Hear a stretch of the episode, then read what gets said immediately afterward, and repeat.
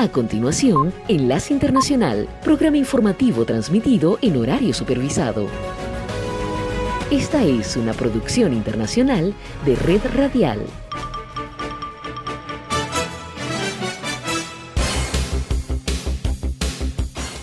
Aquí comienza Enlace Internacional. Saludos a nuestra audiencia en Caracas, Venezuela y el mundo, a través de nuestra frecuencia Sintonía 1420 AM y en Soy Ángela Montilla en la presentación. Bienvenidos.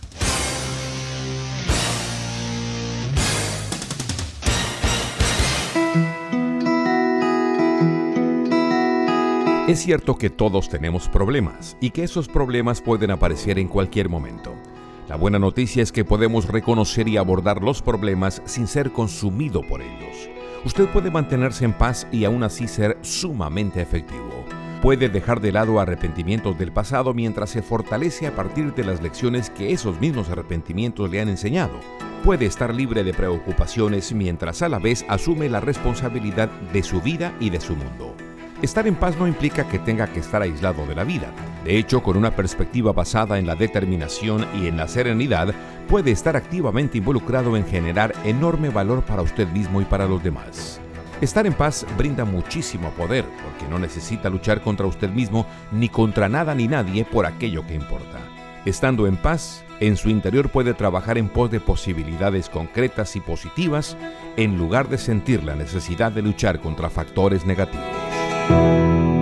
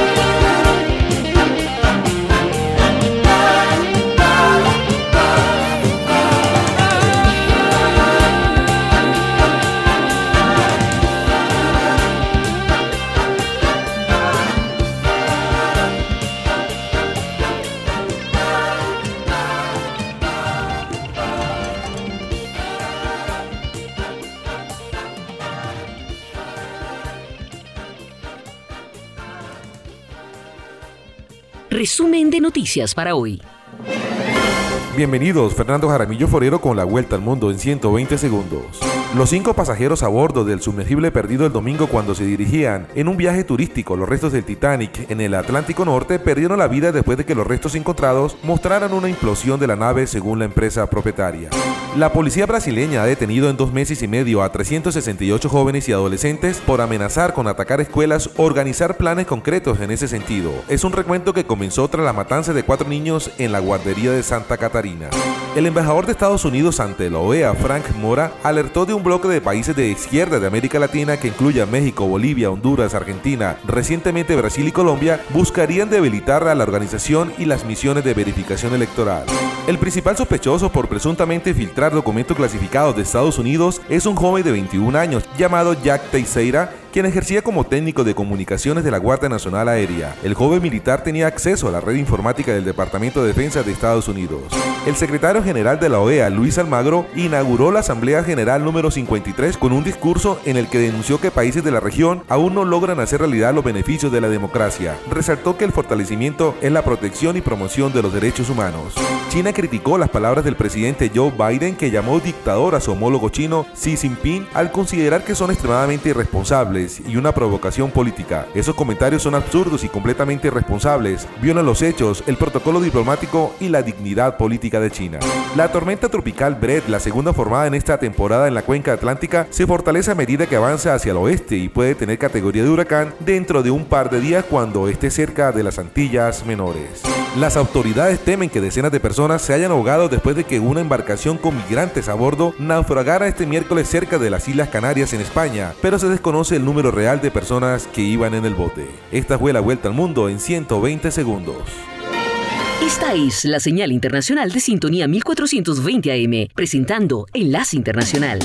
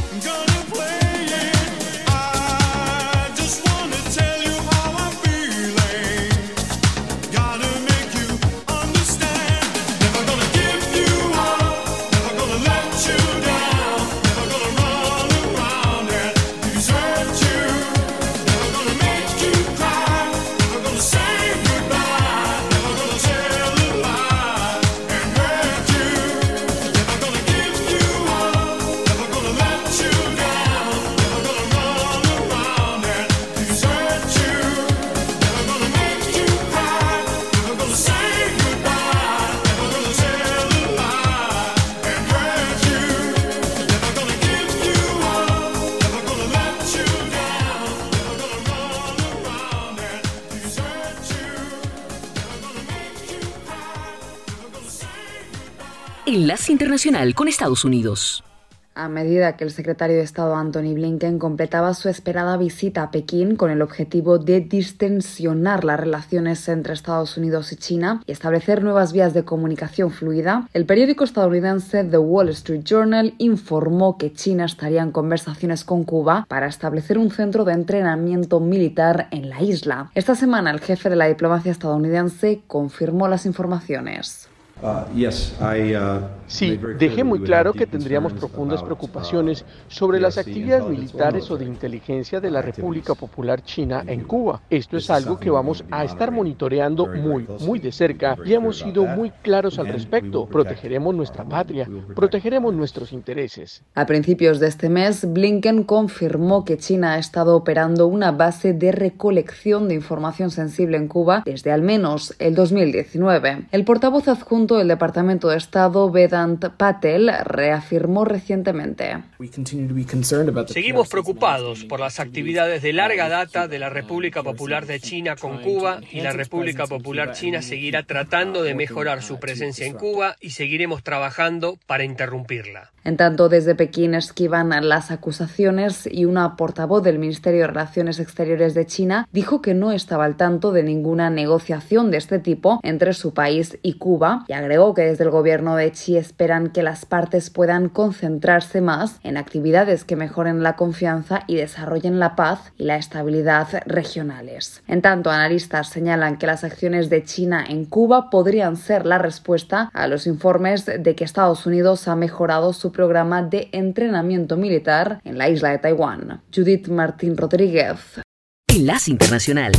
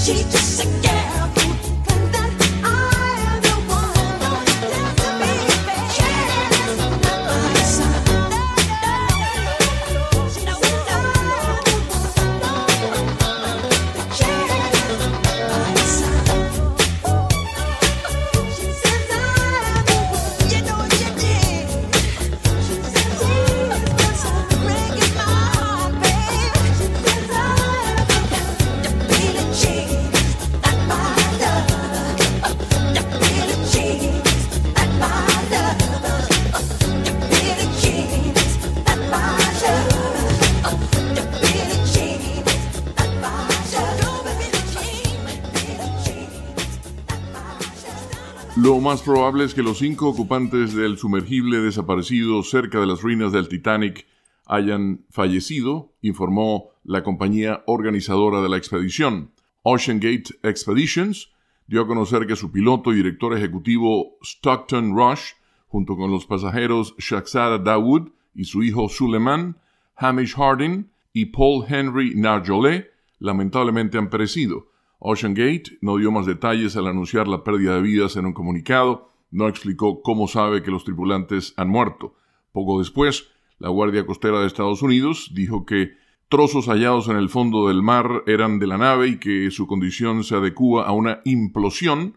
Los objetivos fueron hallados en el perímetro de búsqueda con ayuda de un robot submarino a control remoto. Este jueves pasaron las 96 horas, que por lo general es el tiempo que la cápsula tiene aire con oxígeno. La búsqueda del sumergible ya había dado un giro sombrío horas antes cuando la Guardia Costera estadounidense informó que sellaron escombros en el fondo submarino cerca del Titanic luego de que pasara el límite de 96 horas que se estimaba duraría el aire respirable en la embarcación. Desde Caracas, Enlace Internacional, por sintonía 1420 AM.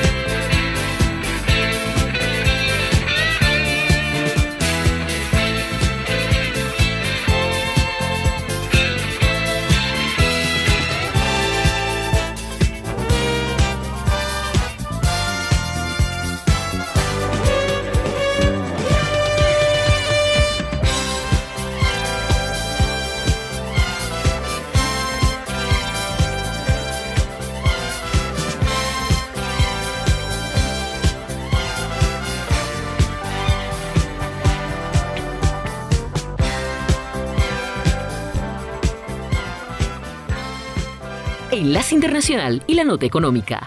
Wall Street puso hoy en evidencia el fuerte impacto del anuncio realizado por el presidente de la Reserva Federal de los Estados Unidos, Jerome Powell, afirmando que la inflación aún no está bajo control. El comentario surgió durante el primer día de su intervención ante el Comité de Servicios Financieros de la Cámara de Representantes, donde hoy tiene su segunda comparecencia. La medida, dijo Powell, es parte de la estrategia del gobierno para llevar la inflación a un porcentaje cercano al 2% y podría tener repercusión no solo para los estadounidenses, sino para todo el mundo. Las consecuencias de lo ocurrido en Estados Unidos pareciera afectar varios mercados. El Banco de Inglaterra elevó su tasa de interés principal en medio punto porcentual, dejándola en un máximo registrado en los últimos 15 años, mientras que los bancos de Noruega, Suiza y Turquía también elevaron las tasas de interés de los préstamos. La Reserva Federal, la Fed, que es el equivalente al Banco Central, y sus homólogos en otros países han elevado las tasas de interés a fin de dificultar los préstamos y de esta forma frenar el crecimiento económico para contener la inflación. Sin embargo, esta medida pone en riesgo el futuro económico, ya que podría generar una fuerte recesión. En Estados Unidos, algunos especialistas han anticipado la posibilidad de caer en una recesión en el segundo semestre, pero indicadores como el gasto de los consumidores y un mercado laboral sólido han alejado este fantasma durante meses. No obstante, las altas tasas de interés han desacelerado sectores como el industrial y la vivienda, y el pánico creado entre los consumidores ha generado recientemente el colapso de tres importantes entidades bancarias, un efecto que espera ser medido en los próximos días por el interregulador antes de anunciar sus nuevos pasos en la lucha contra la inflación. Enlace Internacional con la Música.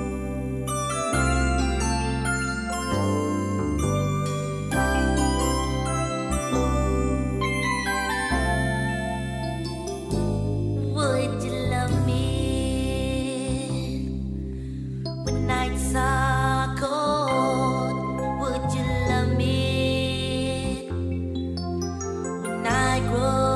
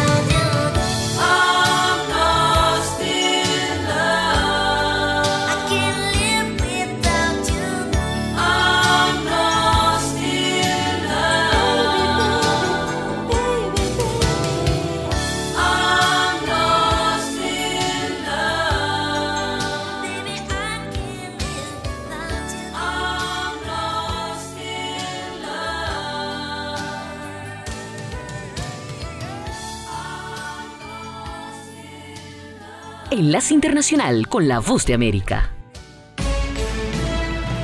Este es un avance informativo de la Voz de América. Desde Washington les informa Henry Llanos.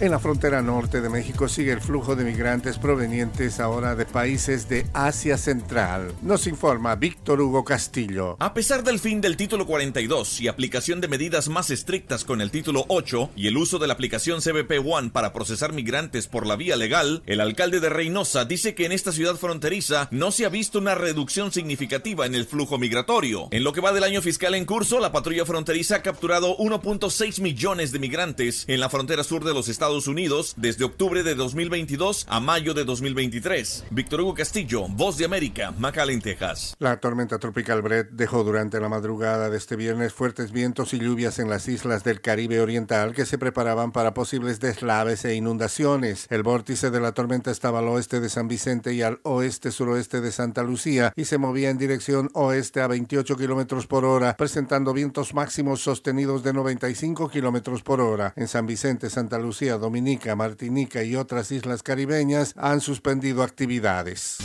Hollywood, Broadway, teatro, redes sociales, fotografía, estilos de vida, jazz, festivales y conciertos. Premios a lo mejor del cine. Tres minutos con lo más destacado de la música popular estadounidense e internacional y las noticias del espectáculo. De todo un poco en el mundo del entretenimiento de lunes a viernes con un servidor Alejandro Escalona. Desde la voz de América en Washington.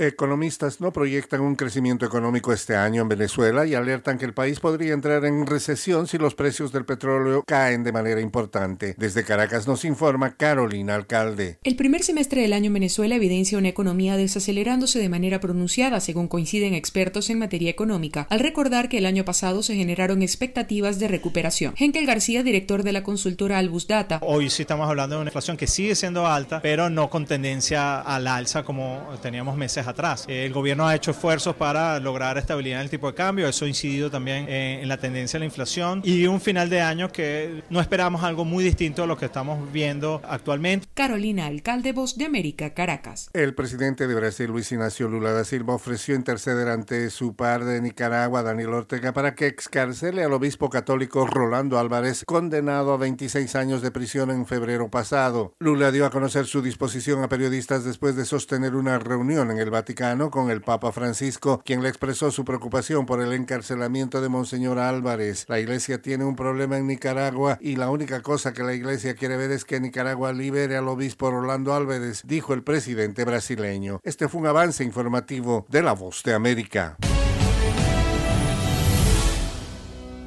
Enlace Internacional.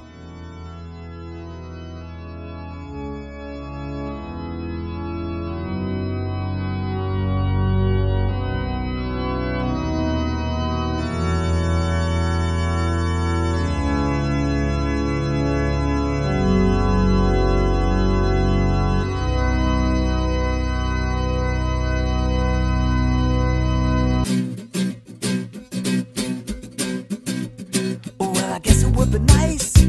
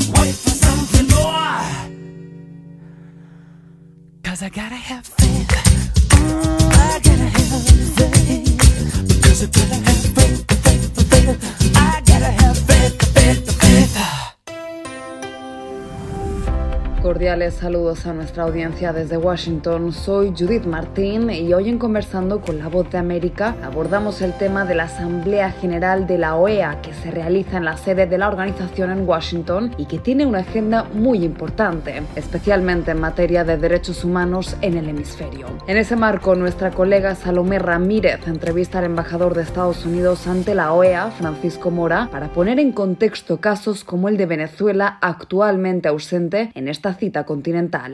En la resolución, el borrador que existe, eh, nosotros participamos en redactar esa resolución. Nosotros apoyamos un 100%, pensamos que es una resolución contundente, donde expresa realmente, primero actualiza lo que ha ocurrido en Nicaragua desde la última vez que se pronunció la Asamblea General, pero también se pronuncia y condena, reitera su condena contra la dictadura y lo que ha ocurrido en el último año, particularmente en cuanto a la Iglesia Católica y los encarcelamientos que hemos visto en los últimos meses.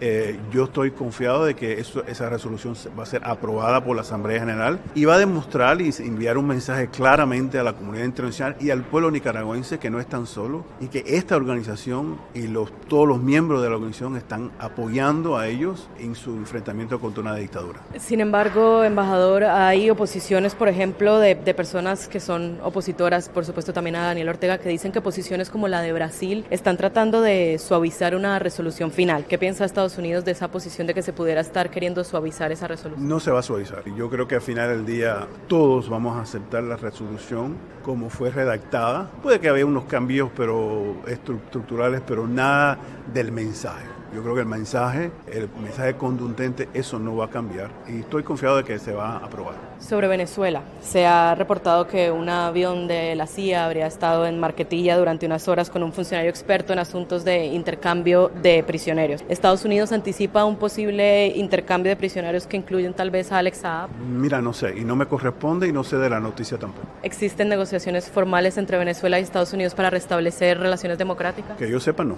¿Cuál es la posición de Estados Unidos sobre el posible regreso de Venezuela al sistema interamericano? En eso estamos claros, yo creo, y eso se, se, vio en la reunión en Bogotá. Si Venezuela regresa a la OEA, al sistema interamericano, del cual, por cierto, ellos rechazaron cuando anunciaron su salida, es importante que Venezuela tenga unas elecciones libres, transparentes, creíbles, verificadas.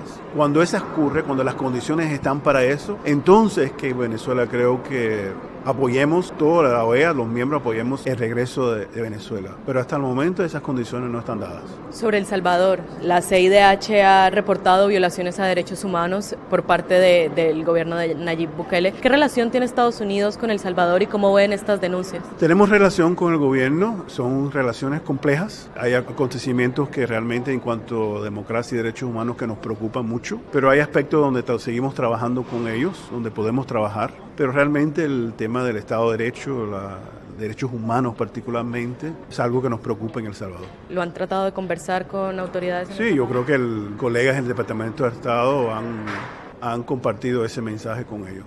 Finalmente, Guatemala. Las elecciones son el domingo, unas elecciones y un proceso que ha sido un poco turbulento también. ¿Está observando Estados Unidos esos reportes de polémicas, el proceso democrático? Mucho. Bueno, primero nosotros, Estados Unidos, hemos apoyado financieramente la misión de observadores electorales en Guatemala. Pagamos, estamos eh, financiando más de la mitad del presupuesto. Estamos comprometidos con esa elección y con la democracia. Nos preocupa también el proceso de inhabilitar a algunos candidatos. Es importante que la democracia y elecciones sean libres, transparentes y que incluya a todos que quieren que participar. Entonces eso también nos preocupa también la manera que podemos socavar la democracia, no solo en Guatemala, pero en muchos otros países. Es una crisis no centroamericana solo, sino creo que es una crisis regional donde la democracia se, se, está cuestionando y yo creo que tenemos la obligación de defender y de promover, como dice la Carta Democrática Interamericana. Expectativas finales de Estados Unidos sobre esta Asamblea General que está ocurriendo aquí hoy, algunas otras conversaciones que estén teniendo que sean de importancia. Bueno, yo creo que lo más importante, además de, por supuesto, la resolución de Nicaragua, es la propuesta que hemos hecho con varios otros países de fortalecer la Carta Democrática. Este es el momento, por las razones que acabo de explicar, donde lo voy a poder y debe de jugar un papel importante. Era el embajador Francisco Mora, representante de Estados Unidos ante la OEA, comentando detalles sobre las prioridades del país a nivel hemisférico que son amplificadas en la Asamblea General y que se realiza ahora en Washington. Esto fue conversando con la voz de América. Desde Caracas, Enlace Internacional, por sintonía 1420 AM.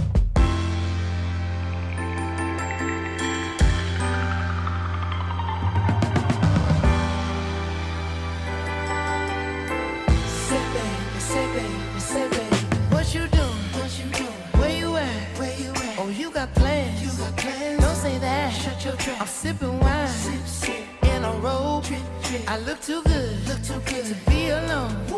My house clean, my pool warm, just shake smooth like a newborn.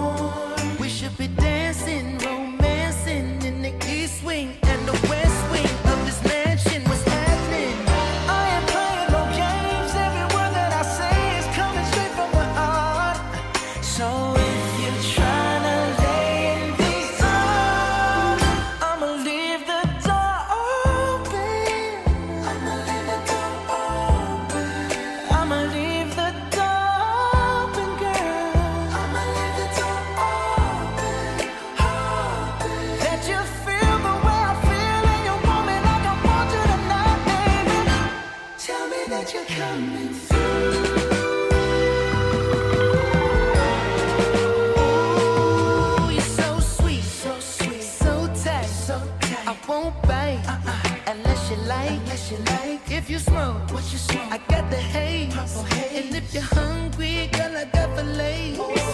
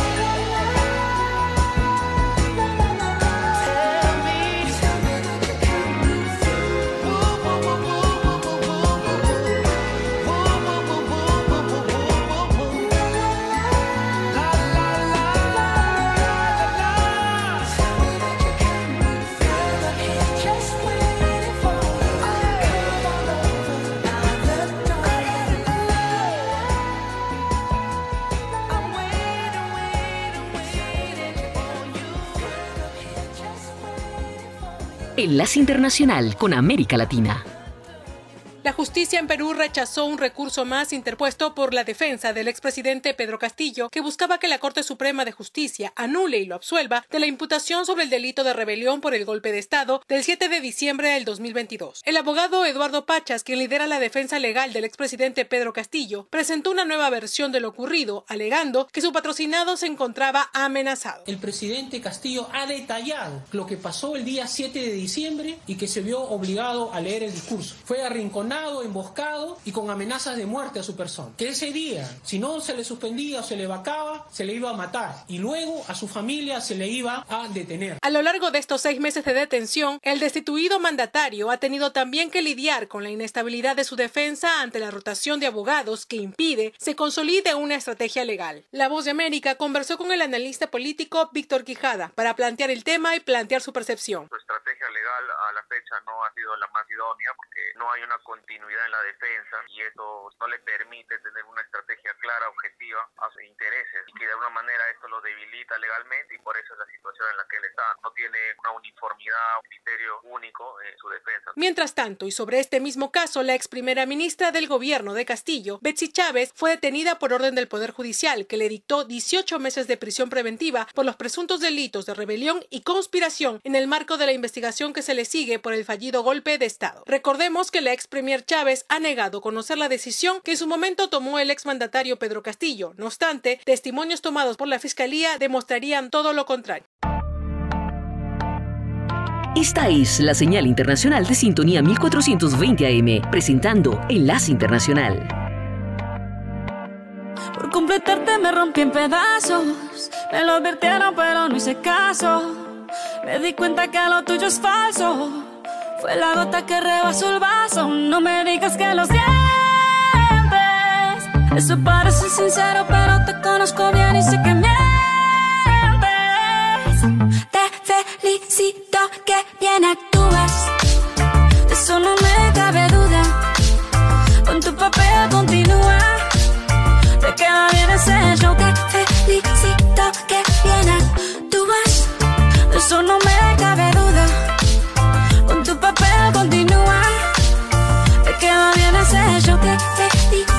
Esa filosofía barata no la compro. Lo siento en esa moto, ya no me monto. La gente de dos caras no la soporto. Yo que ponía las manos al fuego por ti. Me tratas como una más de tus antojos. Tu herida no me abrió la piel, pero sí los ojos. Los tengo rojos. De tanto llorar por ti y ahora resulta que lo sientes. Suena sincero, pero te conozco bien y sé que mientes. Felicito que bien actúas. De eso no me cabe duda. Con tu papel continúa. Te queda bien ese show. Te felicito que bien actúas. De eso no me cabe duda. Con tu papel continúa.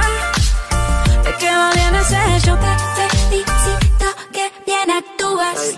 Hablándote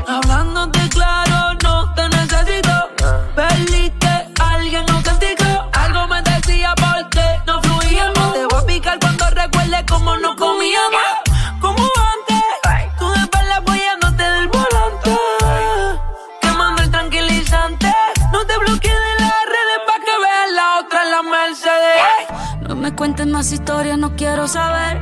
Cómo es que he sido tan ciega y no he podido ver. Te deberían dar unos carros, has hecho tan bien. Te felicito que bien actúas.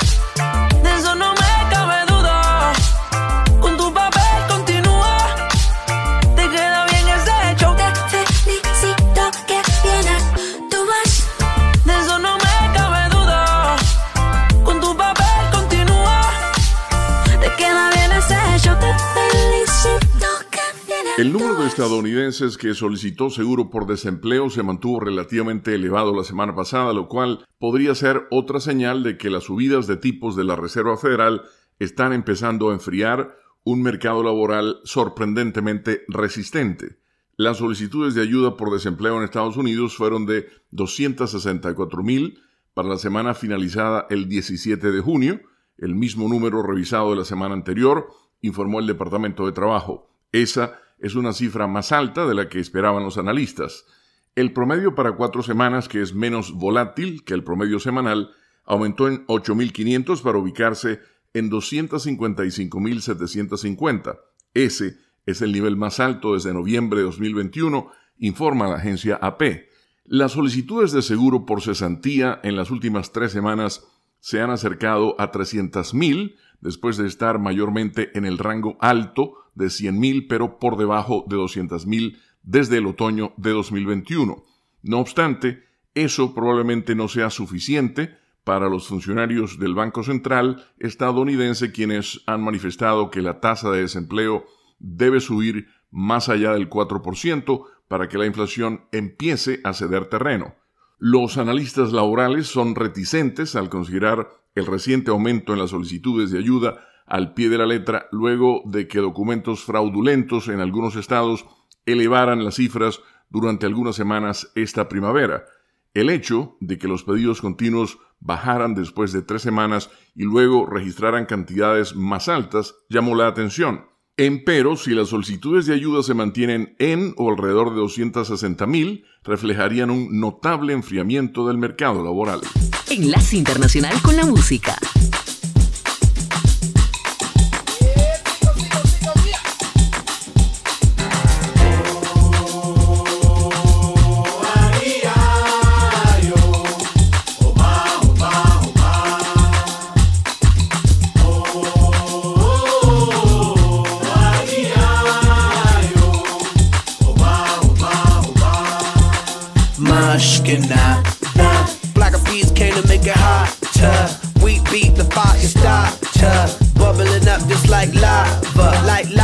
Heated like a sauna. Penetrating through your body armor. Rhythmically we massage ya. With hip hop mixed up with samba, with samba. So yes, yes, y'all. You know we never stop, we never rest, y'all. The black of peas will keep it funky fresh, y'all. And we won't stop until we get y'all, till we get y'all. Say yeah.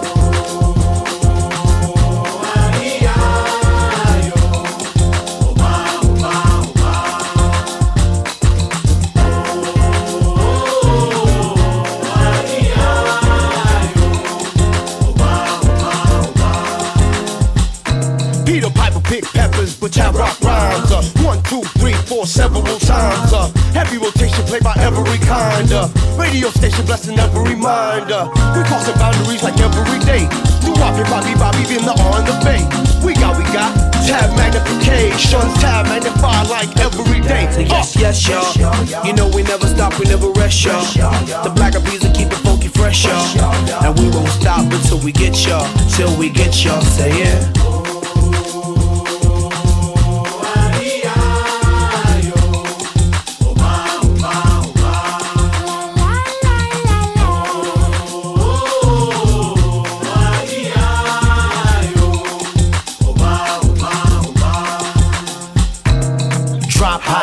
Be my daily operation. Gotta put in work in this crazy occupation. Gotta keep it moving. That's the motivation. Gotta ride the waves and keep a tight relation with my team. Keep it moving and doing it right. I've been lab every day till daylight. That's the way things move in this monkey business. We took an old samba song and remixed it.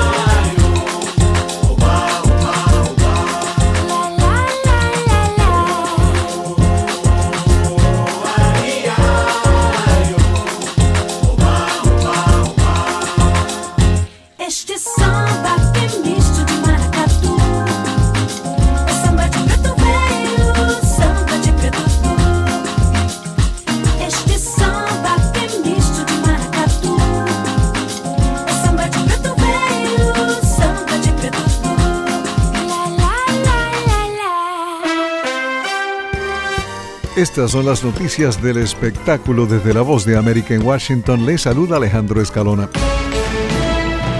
Actor de La Bamba, Lou Diamond Phillips, la ejecutiva cinematográfica Hannah Minghella, la guionista de The Woman King, Dana Stevens, y el productor de Summer of Soul, David Dinerstein, fueron seleccionados para formar parte de la Junta de Gobernadores de la Academia de Artes y Ciencias Cinematográficas, la organización responsable de organizar y entregar el premio Oscar. El grupo se suma a los gobernadores Marley Matlin, la copresidenta y directora ejecutiva de Warner Brothers Pam Abdi, y la actriz Rita Wilson, esposa de Tom Hanks. Las mujeres ahora constituyen el 53% de la Junta, un 25% de la organización pertenece a un grupo racial o étnico subrepresentado. El 30 de junio, Focus Features estrenará el nuevo documental Everybody de la cineasta Julie Cohen. Sean Saifa Wall, cofundador del Intersex Justice Project, es uno de los tres activistas intersexuales presentados en el documental. Wall, como unos 260.000 estadounidenses, dice la agencia de noticias AP, nació con rasgos intersexuales. Cuando tenía 13 años, después de que a su madre se le advirtiera erróneamente de una amenaza cancerosa, al joven Wall le extirparon los testículos. Los médicos le dijeron a los padres que lo criaran como una niña, aunque él posteriormente desarrolló rasgos masculinos y ahora se identifica como hombre. El documental Everybody se estrenó recientemente en el Festival de Cine de Tribeca. Una intensa tormenta de granizo cayó durante un concierto en el anfiteatro Red Rocks cerca de Denver, obligando a que el exmiembro de One Direction, Louis Tomlinson, cancelara su presentación. Casi 100 personas fueron tratadas por heridas causadas por la tormenta del miércoles en el icónico local al aire libre. Algunos sufrieron fracturas de huesos y cortaduras. Inicialmente el espectáculo se retrasó debido al clima y se le dijo al público que se refugiara en sus vehículos. Posteriormente el concierto fue cancelado. El parque y anfiteatro Red Rocks está ubicado a unos 16 kilómetros al oeste de Denver, Colorado. Esta semana cumplieron 81 años los músicos Paul McCartney y Brian Wilson, McCartney de los Beatles y Wilson de los Beach Boys. Ambos nacieron con dos días de diferencia. Desde La Voz de América se despide Alejandro Escalona. Feliz fin de semana.